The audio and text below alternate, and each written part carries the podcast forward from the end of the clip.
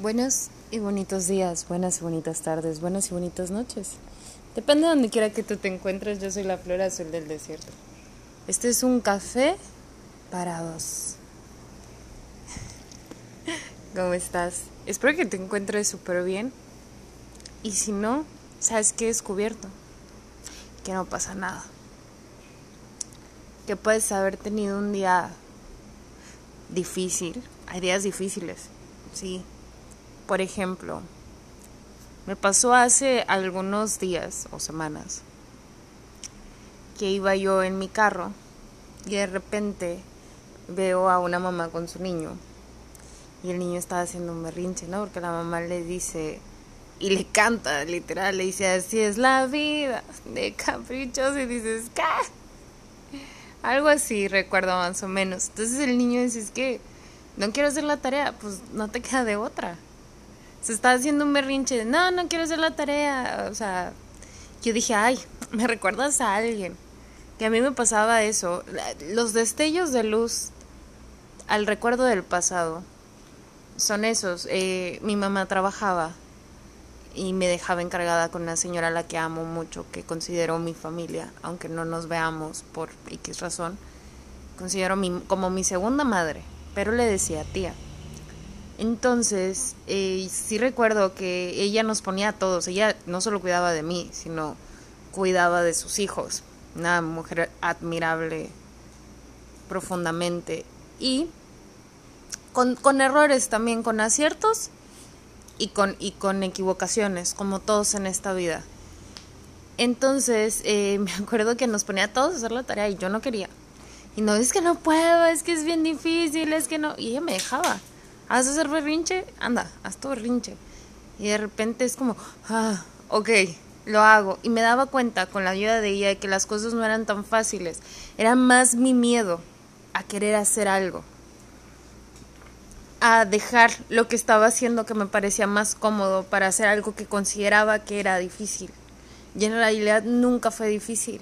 Porque cuando estaba yo con ella, las matemáticas para mí eran como pan comido, como se dice. O sea, era, era muy sencillo aprenderlas. Me encantaban mucho los números. Ah, de hecho, ella me enseñó a leer los puntos, las comas, a respetar todo y me llegué a sacar este buenas calificaciones y premios y que me pusieran a mí a leer por por esta por esta acción o por este apoyo que ella me daba que al principio me parecía difícil y luego se me hacía algo bastante fácil. Con el tiempo pierdes la costumbre. Porque igual de chiquita nunca tuve mucho la costumbre de leer, pero leía lo de la escuela. Y me enseñaron los puntos, las comas, las tablas. Ahorita tú me preguntas por las tablas de, multiplicar y yo te digo, ¿qué? Si las estudio me acuerdo.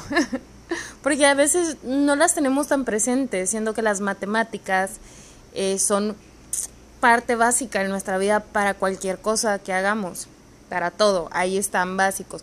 Muchas veces le restamos importancias a cosas de la escuela, como porque me dan álgebra, porque tengo matemáticas, para qué me pones esto si no me sirve, pero en general aprendes que todo te sirve. Todo, todo, todo en la vida te sirve para algo, tanto lo bueno como lo malo, ¿sabes? Eh, híjole, creo que, que aprendemos de, de muchas cosas, aprendemos a ayudarnos, ya se me olvidó por qué te estaba contando esta historia de... Ah, sí, pues porque a veces tenemos momentos difíciles o que consideramos que son tan difíciles, pero solo son momentos. Te lo digo porque hay situaciones en la vida para las que algunos ya se curtieron y les pasan y no son nada, y que para otros que estamos experimentando eh, o estamos descubriendo y entendiendo esta parte de la vida, todavía tenemos temores muy arraigados y que una cosa que para cualquiera es nada, para ti lo es todo. Y también ahí es donde debemos de aprender a respetar y entender y acordarte de que ya pasaste por ese proceso, por eso es que para ti no es nada y para la otra persona lo es todo. Por ejemplo, yo estaba, cuando yo estaba chiquita y, y pasaba la mayor parte de mi tiempo en casa de mi tía, la señora que me cuidaba, ellos tenían perros, gatos, animales y me enseñaron. a amarlos, a respetarlos, a cuidarlos. Mirábamos cuando los tenían porque ella misma ayudaba a la perrita a parir. A todos nos ponía a cuidar a los perritos, nos inculcó el amor hacia ellos, les íbamos y les comprábamos biberones, de esos donde antes había chicles. Porque antes había unos biberones que te vendían con chiclecitos así pequeñitos. Les hacíamos un hoyito y nos ponía cada uno a alimentar a los perritos. Y era maravilloso la mañana, yo un día recuerdo haber tenido una gatita que tuvo este gatitos en mi casa y los guardé en una cajita de zapatos y quería alimentarlos y tal. Ya no me acuerdo más que ahí de, de que tuve varios gatitos y me acuerdo de, del ombligo umbilical, era como, como, un, como un hilo, como una tirita, así. Y luego que los escondí debajo de la cama. Pero para mí en ese entonces todo era súper novedoso, súper padre y era fácil. Era una niña que no le tenía miedo. No me inculcaron un miedo, pero esta misma criatura fue aprendiendo miedos, adquiriendo miedos que no tenía. No, en vez de decir, ay, siguió con esa valentía y no, no, no. En vez de, en vez de conservar la esencia, fui cambiando y fui obteniendo inseguridades, temores, miedos, porque de repente algo en mi cabeza me dijo que yo no era capaz de cuidarme a mí misma, ¿cómo iba a poder cuidar a alguien más? Ya sea un perro, igual. Siempre, siempre he podido encargarme de otras personas, pero siempre queda como que este destello de oscuridad ahí donde te dicen, no, lo haces, pero lo haces con el temor y nadie sabe. Nadie sabe que a veces estás pasando por una situación y la estás realizando enfrentando un miedo al mismo tiempo y no tendrían ni siquiera por qué saberlo, porque cada quien eh, emprende un proceso de formas distintas. Y eso yo lo he aprendido. Yo antes yo no entendía. ¿Por qué es que no me ayudan? Porque alguien ayúdeme. Porque si alguien te ayuda, si alguien te salva, tú no vas a aprender a salvarte. Si se te queda una llanta, si se te poncha una llanta y siempre hay alguien que te ayude, el día que no haya alguien que te ayude, ¿qué vas a hacer? ¿Te vas a quedar con la llanta ponchada? ¿O vas a buscar una solución para arreglar esa llanta y le vas a echar todas las ganas? Y a lo mejor hiciste tu mayor esfuerzo y no pudiste y en ese momento que dices, ay, ¿qué hago? Llega alguien a, auxiliarte, pero primero tú ya viste todas las opciones que tenías, hiciste lo que podías, te, te, te agarraste de, de, la, de la cosa esta estrella para darle vueltas y te enganchabas tanto que, o sea, parecía que te cargaba eso a ti en vez de tú darle una vuelta. Y entonces llega alguien y te enseña cómo y aprendes. No te lo resuelve ni te quita la responsabilidad, te enseña a hacerlo. Porque es bonito tener a alguien que te ayude, pero también es bonito que cuando ese alguien que no, no está para ayudarte, te puedas ayudar a ti mismo y a ti misma. Y en este caso lo digo por mí. Y entonces me refería a que si hoy a lo mejor no es un día tan bonito, también te des el tiempo de, de, de sentir, de dejar ir, de reflexionar y de entender por qué es que quizás está pasando la situación. Créeme que no es fácil eh, que te digan, ay, todo va a estar bien. Y tú te sientes de la fregada y dices, pero ¿cómo? O ámate a ti mismo.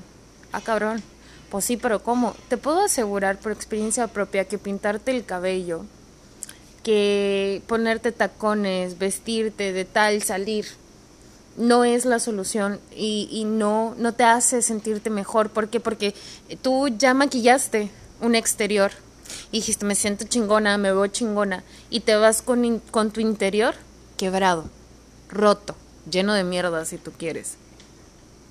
Porque no estás bien, no estás sanado.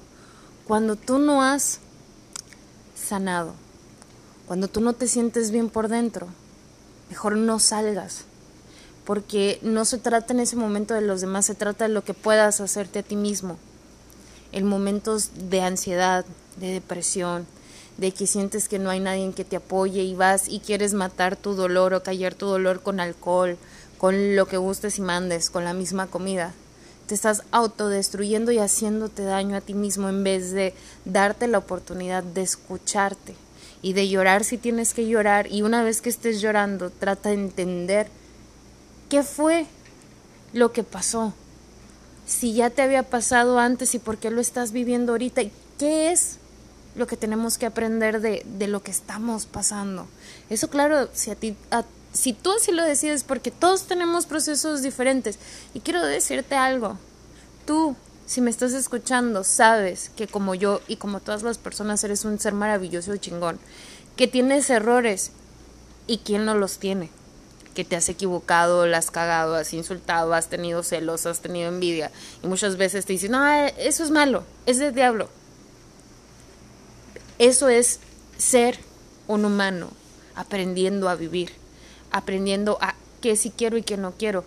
Por ejemplo, hay veces que tú ya naces con algo y te ofrecen un cigarro y dices no quiero y nunca lo has probado y ni siquiera necesitas probarlo para decir que no lo quieres, simplemente no lo quieres pero a lo mejor más adelante tomas la, decisión y dices, bueno, lo voy a probar, y no te gusta, y ya, no te gustó. Ahí decidiste y te diste cuenta que no era lo tuyo. Es como aquel niño que te dice, es que no me gusta el brócoli, ¿ya lo probaste? No. Entonces un día se anima y se lo voy a probar. Y lo prueba. Y a lo mejor dice, ah, pues es que nunca lo probé y si me gusta. O dice, ay, yo ya sabía que no me iba a gustar. Y ya. Pero necesitas a veces pasar por todos estos procesos o, errores o decisiones para darte cuenta de qué sí quiero y qué no quiero. Y llevamos un estigma bien grande donde la gente nos ha culpado. Porque no fuiste un buen niño, te portaste mal, hiciste esto, pensaste esto, eh, hoy eres el demonio porque piensas en sexo, porque esto. Lo que pasa es que no soy el demonio, a mí no me han informado, vivimos en un mundo lleno de tabúes y lleno de dobles morales. Así es así pasa, a mí me llegó a pasar con, con alguna persona que salí. Ah, tú y yo hacemos esto, pero que la gente no se entere, que piense que no eres esto. Pero espérame, yo soy esto y estoy haciendo esto. ¿Cómo, cómo vamos a manejar una doble moral? ¿Cómo voy a decir que soy algo que no soy? Para que la demás gente esté bien y no me crucifique o no me diga esto o lo otro. Y muchas veces hacemos cosas por debajo de la mesa para que los demás no nos juzguen. O no le digo algo a mi mamá, o a mi papá, o a mi hermano, o a alguien porque tengo miedo de que me regañe. Y a pesar de que yo sé que cometí un error, no quiero ser castigado de más, o, no quiero ser ofendido, no quiero ser juzgado por eso. Y entonces a veces solemos mentir. O omitir información, o, o lo que gustes y mandes. Lo que sí he aprendido es que en la vida hay cosas que te tienes que guardar para ti porque son tuyas y tú decides si las compartes o no, aquellas cosas personales que son muy tuyas, que son recuerdos, que tú dices, estos son míos, no los quiero compartir con nadie, no tienes por qué hacerlo. Sí debemos ser honestos, sí, porque también te das cuenta que la verdad sí libera de muchas cosas. Yo estaba viendo un programa donde se llama Home Economics, eh, sí, es Home Economics, ahí más o menos eh, es la economía del hogar, donde eh, son familias, ¿no? El hermano que es rico, el hermano que es escritor, clase media, y las lesbianas que son pobres. Y entonces las que no son de la familia, que no son hermanos, porque son tres hermanos que están casados, bueno, uno se separó, las cuñadas que no son hermanas, sino que son las que se casaron con los hermanos, eh, se hablan y una le dice, ay, es que me gustaría tener un hijo de, de mi esposa, pero, o sea, pues no se puede. Y entonces, para que fuera de la familia, podría ser alguno de, de los hermanos el tonador. Y ella y le dice, no, así como que dice, ah, pues mi esposa, no, ni siquiera el esposo dice yo voy, sino que como que pasa algo y dicen, ah, sí, pues el fulanito este, ¿no? El que está casado con la muchacha y la muchacha dice, ay, pues le dice que sí para no lastimarla, pero en realidad no lo quiere porque lo ve todo muy complicado. ¿Cómo su esposo va a tener un hijo con la mujer de su hermana? Que aunque no, no sea de la manera tradicional, sea por in vitro de todas maneras va a seguir siendo su hijo. ¿Cómo lo van a, cómo lo van a ver, cómo lo van a tratar? ¿Como el sobrino o como qué? Entonces, no le quiere decir a su cuñada que no está de acuerdo con esa decisión porque lo ve muy complicado. Y entonces esta cuñada tampoco le quiere decir que no porque lo ve muy complicado, pero las dos se mienten y están diciendo, no, sí, sí, lo tenemos que hacer. Y entonces llega una parte muy bonita de esta historia donde le dices que la verdad, ¿qué acabas de decir? Que no lo quieres hacer la verdad es que no quería lastimar tus sentimientos, pero pienso que esto es una locura. Y entonces la otra muchacha le dice, yo tampoco quería lastimar tus sentimientos y también considero que esto es una locura. Y le dice eh, una a la otra, eh, ¿sabes que A la próxima hay que lastimarnos nuestros sentimientos. Porque descansaron en el momento en el que confesaron lo que realmente sentían y se dieron cuenta que estaban de acuerdo que no querían eso. Respiraron a gusto y se pudieron abrazar y se La, la otra mentira piadosa estaba generando tensión, estaba generando malestar. Y sé que, que, este mundo apenas se tiene que ir acostumbrando un paso a la vez porque es bien difícil acostumbrarnos a decir la verdad. De repente nos topamos con personas que son muy directas en la vida y que tienen, tienen, dicen lo que piensan pero con un rasgo de hostilidad como si estuvieran malhumorados. Ahora, yo decido si lo veo como eso. Yo estaba escuchando una entrevista que dio Ana Paula, donde cuando ella se fue a España, me pareció muy interesante, por eso es que hago el comentario, que se fue a España y ella sufría un montón, porque aquí en Latinoamérica o en México o en varias partes somos muy amantes de, ay, perdón, discúlpame, ¿en qué te ayudo? ¿Qué hago? ¿Qué esto? Y con tal de no lastimar los sentimientos de otros. Decimos que sí. Yo caí en cuenta que a mí me pasa eso muy a menudo. Y te voy a narrar una historia corta, pero primero voy a esto. Dana Paola se dio cuenta de que una vez, dice, yo traía un café y ya se me había enfriado y le digo a una persona, ¿no? Me imagino que a las que están ahí que te, que te ayudan, oye, se me enfrió el café, ¿serías tan amable de cambiármelo? Y dice que la persona le dijo, no. Y se fue. Y ese como así ah, perdón, ¿sí? Aunque ella también pudo haber ido a, cambiarse su café, pero normalmente cuando estás en un set, yo me imagino, no, nunca he estado en uno, pero te, te, la gente que está ahí te ayuda y te hace el favor. Que ella también pudo haber ido y decir, ah, ok. Pero si ella ya está acostumbrada a algo, pues esperaba eso. Y no a que le dijeran, ah, no, y ahí te quedas con tu café. Igual yo supongo que ya fue y cambió su cafecito, ¿no? Porque pues, no te quedas con el café frío. Pero no, no fue nada más eso, decía que de repente la gente sí decía, ¿sabes qué? Oye, vamos a cenar. Y no te decían sí, te decían, no, estoy cansada, bye. O sea, te chingas, yo quiero hacer esto, tú quieres hacer eso, no me importa lo que tú quieras, yo estoy cansada. Y eran personas directas que, que sabían decir que no. Y a veces nosotros nos cuesta el trabajo decir que no porque no queremos lastimar los sentimientos de otras personas. Y pasa, yo hace poquito cumplí años. la primera vez que lo digo. De hecho, nada más una persona, aparte de mi familia, sabía que cumplí años hace poquito. Y resulta que yo iba a ir, eh, yo, yo tenía unos planes, los planes a veces no salen como tú quieres que salgan. Y entonces te adaptas y, y abrazas la vida como viene. Entonces yo decidí que como no se podía hacer lo que yo quería, me iba a quedar en mi casa, me iba a tomar mi, mi copita de vino, mi, mi, botellita, no copita, vamos a ser honestos, la botella de vino entera, que no me, no me pegó tanto, era de otra marca que no era la que acostumbró tomar. Y ya le habíamos platicado a una amiga de mamá que queríamos que fuera a, a, lo que ya se había planeado. Entonces le digo, ¿sabes qué? Va a haber cambio de planes. No se pudo, me tuve que adaptar a esta situación y pues bueno, entonces ella me dice, ah, no, pues es que sí hay que hacer algo. Y digo, bueno, ya perdí una comidita, yo la hago, porque tampoco quería que, otros gastaran por mí. Es, es, raro, pero no quería que otros gastaran por mí, casualmente. Eh, no recibí pastel, sí me hubiera gustado, la neta sí lo tengo que decir, sí me hubiera gustado un pastelito con su velita, pero después lo hago yo posible, no tiene que ser el mismo día de mi cumpleaños, puede ser cualquier otro día y ya está y lo hago con el pretexto del país, de Alicia en el País de las Maravillas, ¿sabes? Feliz no cumpleaños.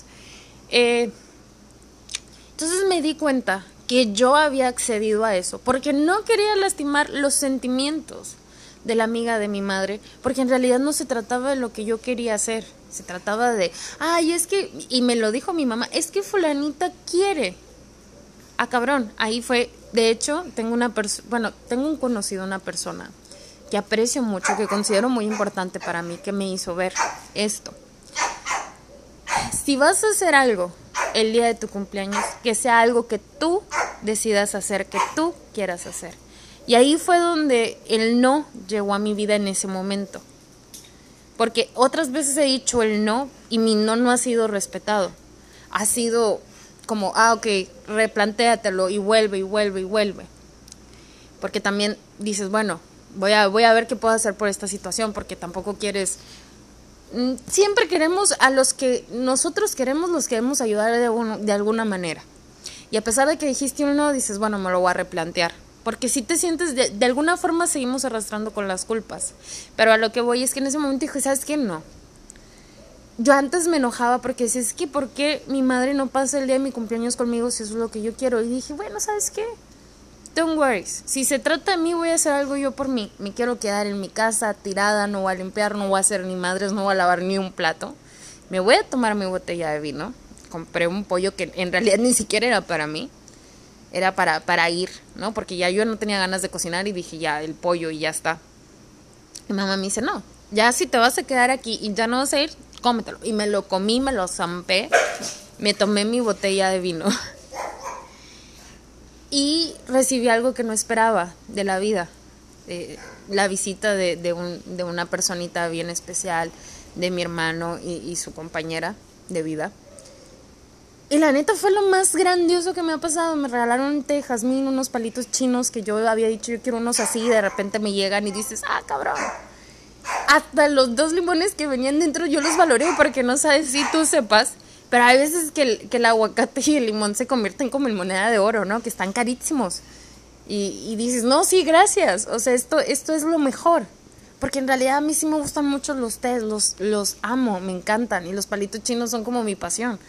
Eh, una vez salí con alguien y la persona comía con tenedor y yo decía, ay, por quedar bien con esta persona voy a agarrar el tenedor. Dije, no, ni madres, a mí dame pelitos. Al final de cuentas lo terminé comiendo con las manos, pero eso ya es otra historia. El caso es que a mí me gustan mucho los palitos chinos. Un primo, y es un recuerdo que tengo, que la mejor comida china que yo he probado no ha sido en el lugar de donde soy originaria, ha sido en Estados Unidos. Válgame la redundancia. No sé si porque las personas que, que, que, hacían la comida era totalmente diferente a donde yo, de donde yo soy. La comida era completamente diferente y se me hacía por mucho la mejor que había comido. Y ese día mi primo me enseña a usar los palitos de, chinos para comer. Y yo desde ahí dije, yo tengo que usarlos más seguido. Hubo momentos en mi casa que yo hacía ensalada, arroz y con los palitos comía.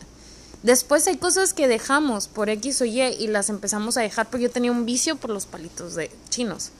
Eh, y, el arroz y la comida, pues no oriental porque en realidad desconozco mucho su, lo que es tanto la comida japonesa como la coreana, como la china, cuáles son sus orígenes y sus cosas, pero me gusta lo que nos venden, porque estoy consciente que lo que nos venden no es lo originario, ¿no? No es lo original, no es, no, no viene con las raíces, viene como una función mexa, digamos.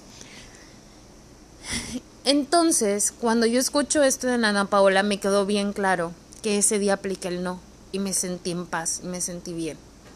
Estaba yo ya cansada por la peda, pero, pero fue el mejor cumpleaños que he tenido. Desde la primera cosa que hice en la mañana, desde la primera persona que vi, desde ese ser que me presta un libro maravilloso, que si tú tienes la oportunidad de leerlo, te lo sugiero de todo corazón se llama El arte de crear buenos recuerdos o El arte de crear recuerdos.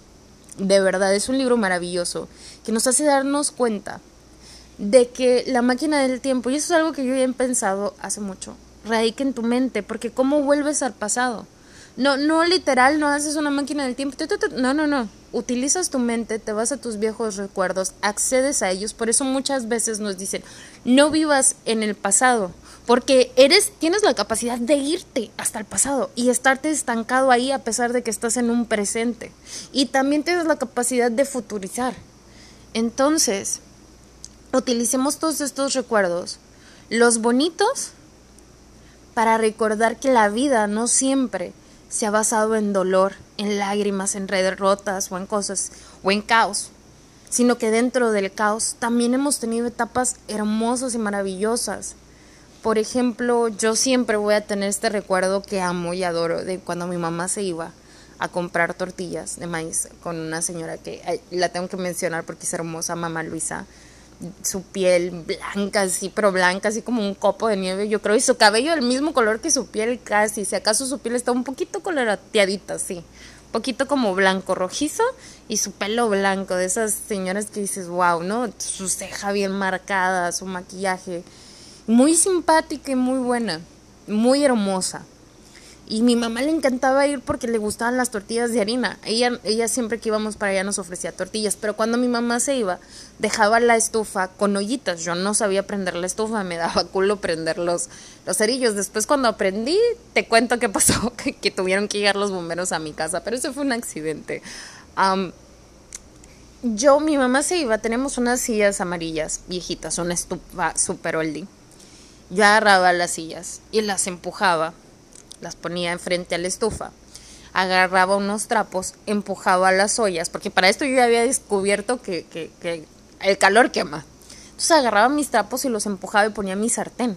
Y empecé haciendo huevos, después me fui a hacer hot cakes, porque a mí la cocina me gustaba mucho. Recuerdo una de mis cosas favoritas, que creo que no sé si le confesaba a mi hermano o no sé si él recuerde por ahí, era que yo hacía comida, hacía hamburguesas. Y, y yo le decía, mira lo que te hizo mi mamá.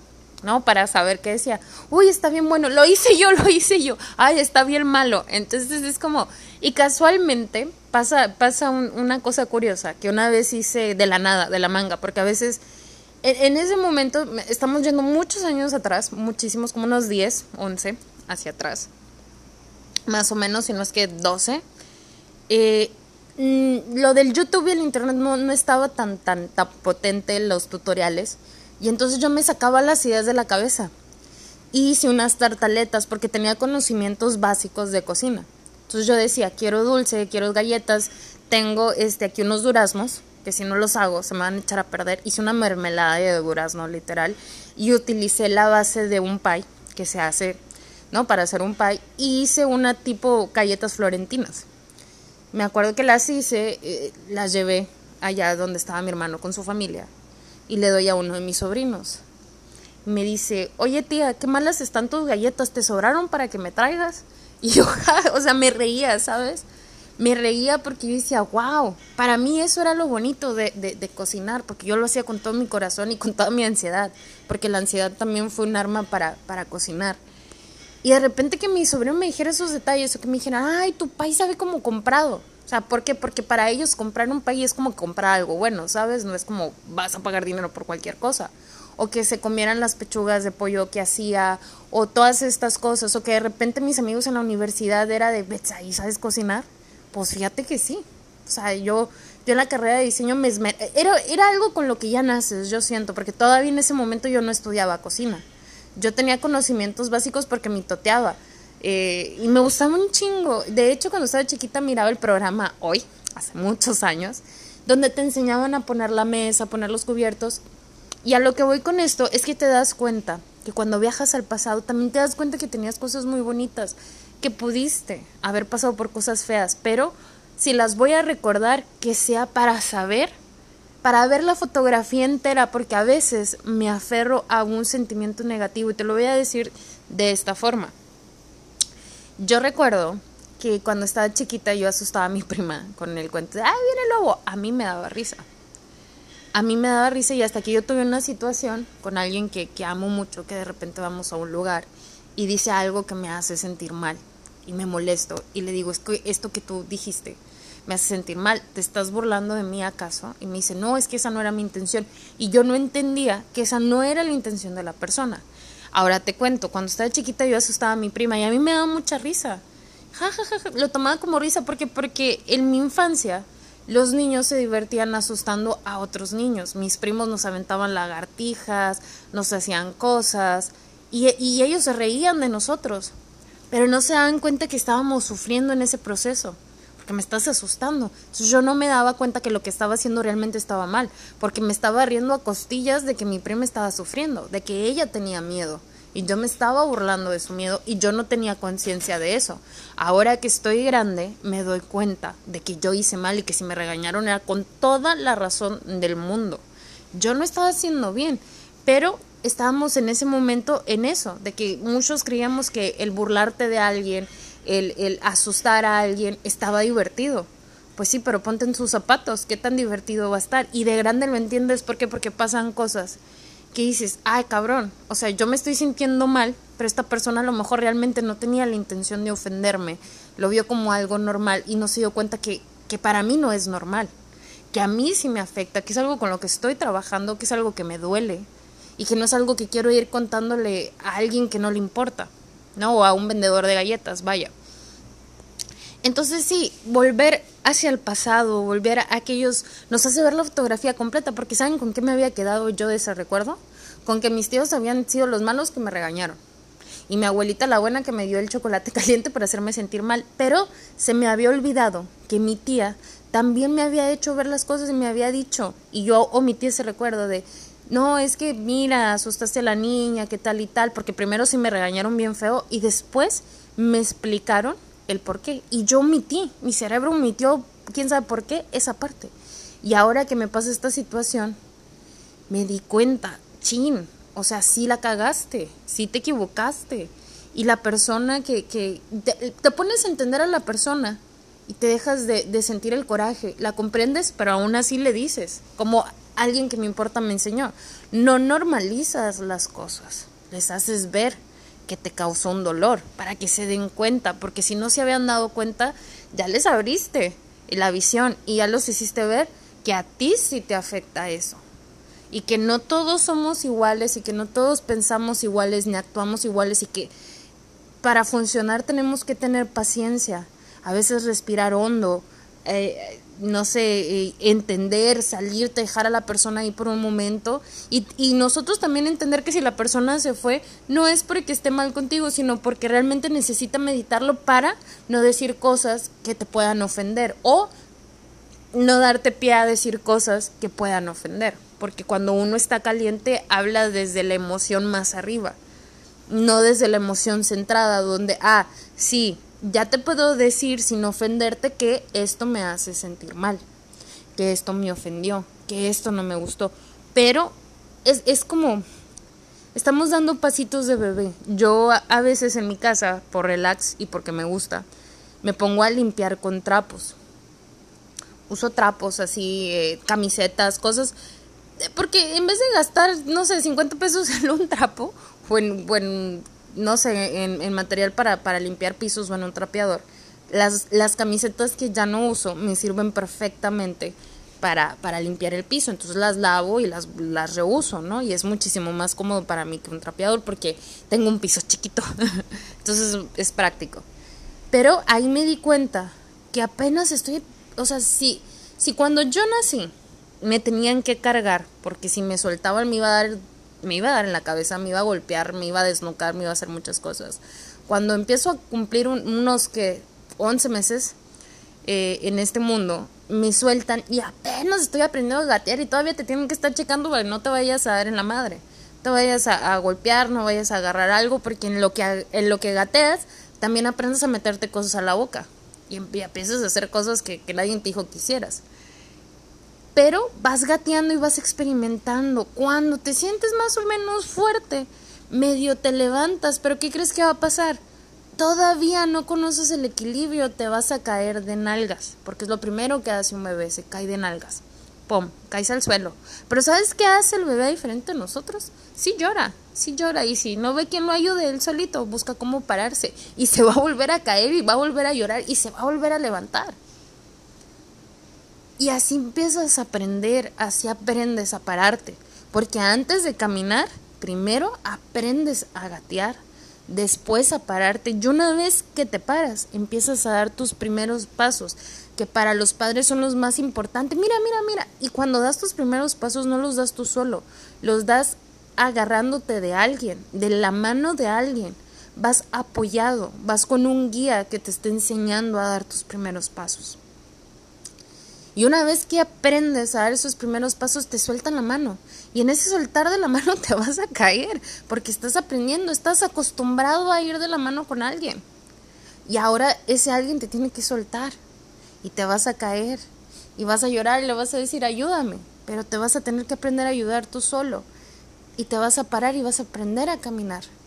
Y lo mismo va a pasar cuando quieras aprender a correr. Va a ser lo mismo. Pero aquí en este proceso te das cuenta que es micha y micha. Una mitad es tu esfuerzo que haces cuando empiezas a gatear y quieres ponerte de pie, equilibrarte y te caes y te levantas. El otro es cuando te dan la mano para ir guiando los pasitos y que te la tienen que soltar para que aprendas a caminar. Es michi micha. Hay veces que te van a ayudar y hay veces que tú tienes que aprender a hacer las cosas por ti solo. Y es necesario. Pero esa persona que crees también te va a volver a ayudar. Ya no va a estar dándote la mano, pero va a estar viendo que no te pase nada malo. Y que si te caes y no te puedes levantar, ¿sabes qué va a hacer? Ir a darte la mano para ayudarte a que te levantes. Esta vida tiene muchas metáforas, tiene muchas formas de verse Ninguna es mala, ninguna es buena, solo son formas diferentes de ver una misma situación. Y una misma situación no se ve de un solo ángulo, se ve de muchos. Y hay muchas cosas que pueden pasar para una sola cosa, para una sola situación. El chiste es cómo elegimos ver la vida, si me voy a aferrar a lo malo que pensaba de mí en mi pasado o voy a verme y voy a decir, sí, la cagaste, pero ya la cagaste. Ahora, ¿quién eres? en qué te estás convirtiendo, porque no soy mis padres. Eso lo aprendí, lo he aprendido y lo escuché de una persona muy, muy, que habla muy bonito que se llama Alex Reyes, que te recomiendo que lo escuches también está en podcast, en Spotify y lo encuentras en Instagram.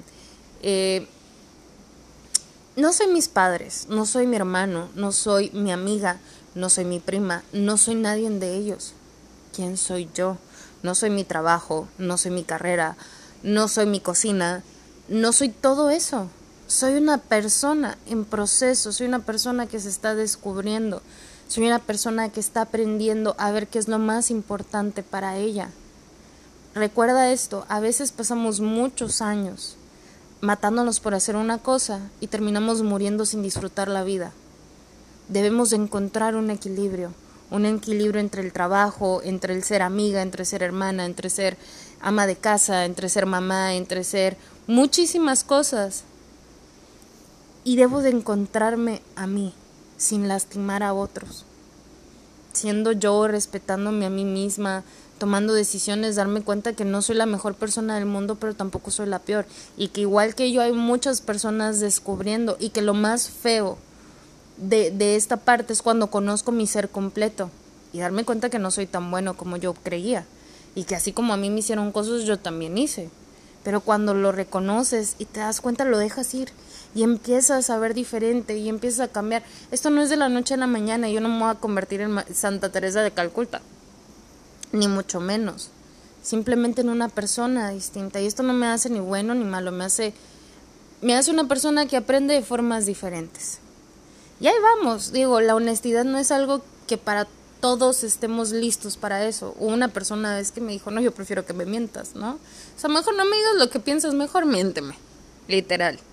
Entonces, digo, cada quien, cada quien, podemos haber pasado por cosas o situaciones o decir, es que esta persona fue tóxica. En vez de decir, esta persona me enseñó a darme cuenta de que yo soy importante, y quería estar con esa persona porque yo no me sentía importante y quería que esa persona me lo dijera, pero de lo único que me hizo darme cuenta es de lo que no me gusta. Y no me gusta cómo me trató, no me gusta. Podemos llegar a acuerdos, podemos negociar, podemos platicar y, y seguir adelante si así queremos los dos, si vemos objetivos, si trabajamos, si queremos y ver lo bueno que tiene la persona y lo que no nos gusta, que nos pesa más hay, hay, que, hay que replantearnos y valorarnos muchas cosas, pero cada quien tiene un proceso distinto.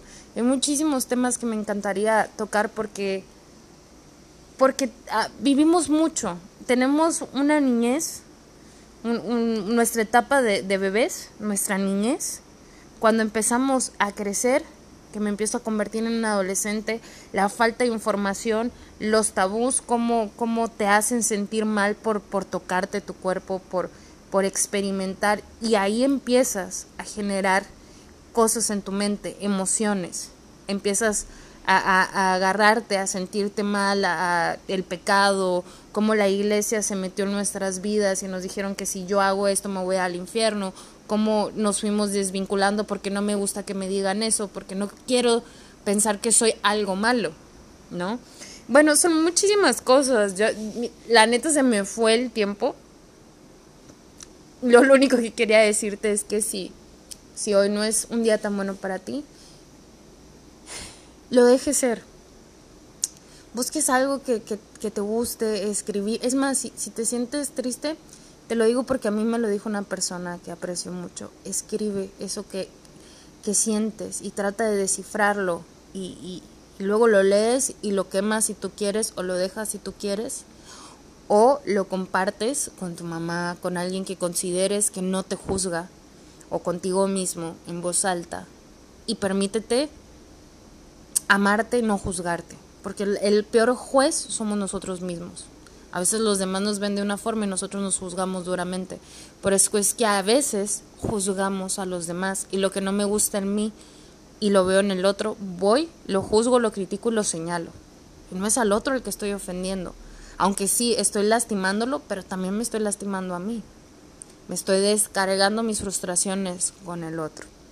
Pero tenemos una infinidad de aprender. Hay muchas personas que nos pueden ayudar, que nos pueden orientar, que podemos ver muchas cosas, experimentar muchas cosas, porque este es un viaje en el que estamos aprendiendo a decidir cómo vivirlo.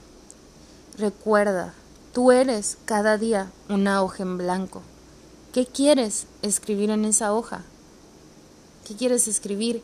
¿Cuántos abrazos quieres anotar? ¿Cuántas sonrisas? ¿Cómo te despertaste? ¿Cómo reaccionaste? ¿Cómo cada día vences algo distinto? Quiero que sepas que para mí, tú y yo somos lo mismo. Y así como yo te digo que considero que eres una buena persona, que somos imperfectos, y por eso es que somos maravillosos, porque aprendemos de los errores, porque nos paramos unas mil veces, porque a veces estamos cansados, no podemos más, gritamos, pero seguimos y no renunciamos. Y que cualquier situación que nos pase y nos digan cobardes, no lo somos.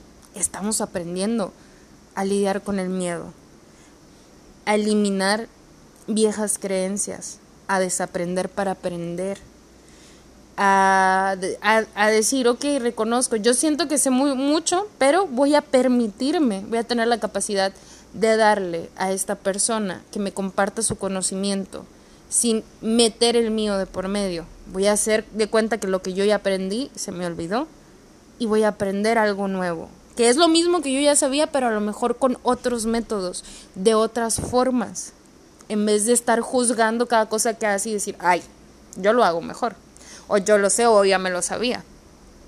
Es como abrirnos a experimentar algo que para nosotros es nuevo, aunque ya lo hubieras hecho antes es nuevo porque no es la misma situación, no son las mismas personas. Solamente es permitirnos ver las cosas con otros ojos.